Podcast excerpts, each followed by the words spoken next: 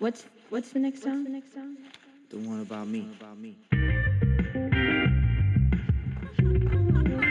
皆さん毎度ですなおです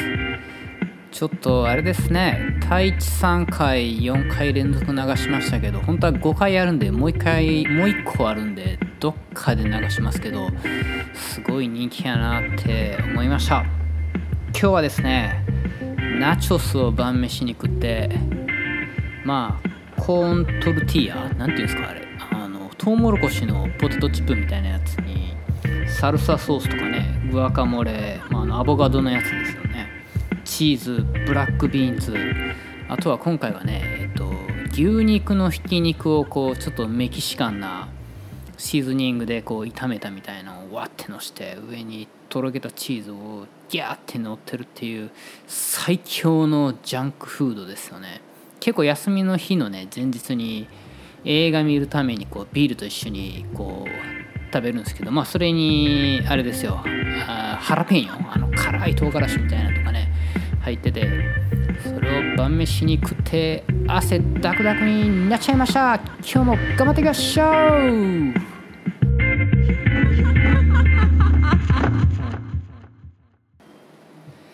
今日はあの僕がニューヨークで美容師をやってることについて話したいんですけどあのよく聞かれる質問っていうのはなんか白人の髪の毛切るのって難しいんですか？とかいろんな髪質切るのって難しいんですか？ってめちゃめちゃ聞かれるんですけどぶっちゃけ髪質自体は難しくないっすね。太くても細くても別に切ることは同じなんでただこうできるできないのスタイルが完全に変わってくるんでぶっちゃけストレートヘアの白人の細毛の髪の毛はまあ切ること自体は簡単ですけどそのどういうスタイルにしたらこの細毛でいい感じになるんだろうとか全然痛みすぎて伸びない人とかいるんでそれをどうするんだろうみたいなそっちの方が難しいかもしれないですね。あとはね好みの違いが全然違うんですよね。例えば同じ東アジア人だったとしても日本人韓国人中国人とかの流行が結構違うんでそこにフィリピン人タイ人インド人とかまでも流行入ってきたらもう絶対追えないんで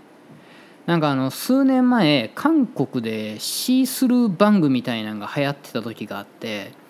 韓国人のお客さんみんななんか前髪作りたい前髪作りたいって言うなって思ってたらなんかあの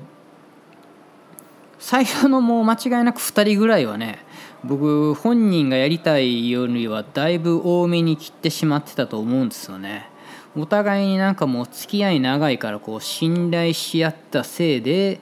もうほとんどそんな「あ前髪作りたいの?」みたいな「OK」みたいな感じでこうコンサルをねきっちりしなかったことによる失敗やと思うんですけど韓国は特にねトレンディヘアっていうのがすごいあるんで。まあ、コリアンサロンに韓国人での子が行かずにうちに来てる子はその完全にみんなと全く同じ髪型にされるっていうのを嫌って言うんで来てくれてる人も結構多いかもしれないですね。そのドラマとかに相当左右されるみたいでみんなやっぱそれにやりたくなるんですよね。あとあの先日ねカーリーヘアの髪の毛の人来てくれて新規のお客さんで来てたんですけどこれも全然あの切り方が違って楽しいんですけどまあ僕はねまずはそのご来店した状況のままのドライのままで適当にあの手ぐしで手で髪の毛こう引っ張ってもう櫛とか使わないですよね。もう適当にこう髪の毛を手で引っ張った状態でカールを均等になんかこうルーズにしてでもうカットする時も櫛使わないですよね。なんかもうあの普通に見たらこいつふざけてんのみたいな切り方するんですけどなんか本人のそのカール自体をこうイメージしながら時々こう手でギュッギュッて握ってカール出してみたり手で引っ張ったりしながらもう本当にねイメージだけで切っていくんですよ。でまあサイドとかねトップとかもし長い目に残す毛がある場合はもう濡らして自然乾燥したらびっくりするぐらい短くなるんでもう触らないもう切らないその辺とかはね。もう後ろ切ったのに横だけもう全然つながってないけどビヨーンって残しといたままにしたりとかしてね。まあ毛先ちょっと切る時はあるかなドライで。あの毛先のペロンペロンっていうのがあるとね綺麗にカール出ないんで毛先をちょっとこう重たく切って重たくして綺麗なカールを出して髪型にしていくっていうイメージなんでまあちょっと毛の多いすごいこうイラク系とかねあの中東系の人とかあとは、と、ユダヤ系のとかギリシャ系あの辺の南ヨーロッパの人の毛も結構髪の毛色黒くて多い人いるか、ギリシャはそこまで毛多くないか、まあ、そういう人とかはねちょっとネープこの首周りの毛たまるところとかの毛先は軽くして他と均等にしたりはするんですけど。まああのー、基本的にねカーリーヘアの人ってねあんまり伸びないんですよ。くるくるくるくるしてるから。まあ男性で毛が多い人とかは別として女性でロングヘアロングっていうか、まあ、ミディアム以上の人はあんま伸びないんで半年とか1年に1回しか切らないんであんま切りすぎないっていうのが結構重要なんですけどあのー、髪の毛がすごい絡みやすいんで普段からこう引っ張ったりこう串通したりする時にちぎれてるから1年掘っててもむしろ1年前より短くなっちゃう場所とかもあったりするんで毛細い場所とかはね結構危険なんですけど、まあ、顔周りとかこうシルエット作るためにトップとかをもうブツンブツンってガイドライン作るみたいな感じでなんかこう切っといてで濡らしてからもう一回整えるみたいな感じなんですけどなんかここにボリューム欲しいからここをブツって切るとか、まあ、そういうのをとりあえず適当に切っといてで一回髪の毛洗ってしっかりトリートメントして髪の毛を健康な状態にしたところからウェットでねそのあまりにもこうつながってなくてビロンって残ってるのとかね、まあ、あんまつなげるとか考えなくていいんですけどね。それをこうディフューザーでちょっとだけ乾かしたりしながらね何回も何回もこう引っ張ったりしてこう整えていく感じなんですけど基本的に櫛はもうほぼ1回も使わないかもしれないですね。そのカール具合にもよりますけどね。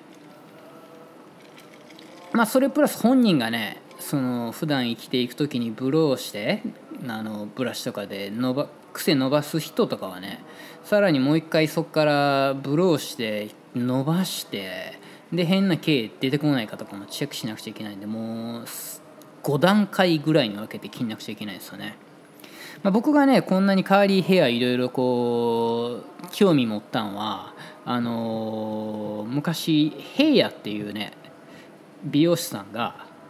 あのカーリーヘア専門の人なんですよね。あのその人があのうちの店でレントチェアみたいな感じで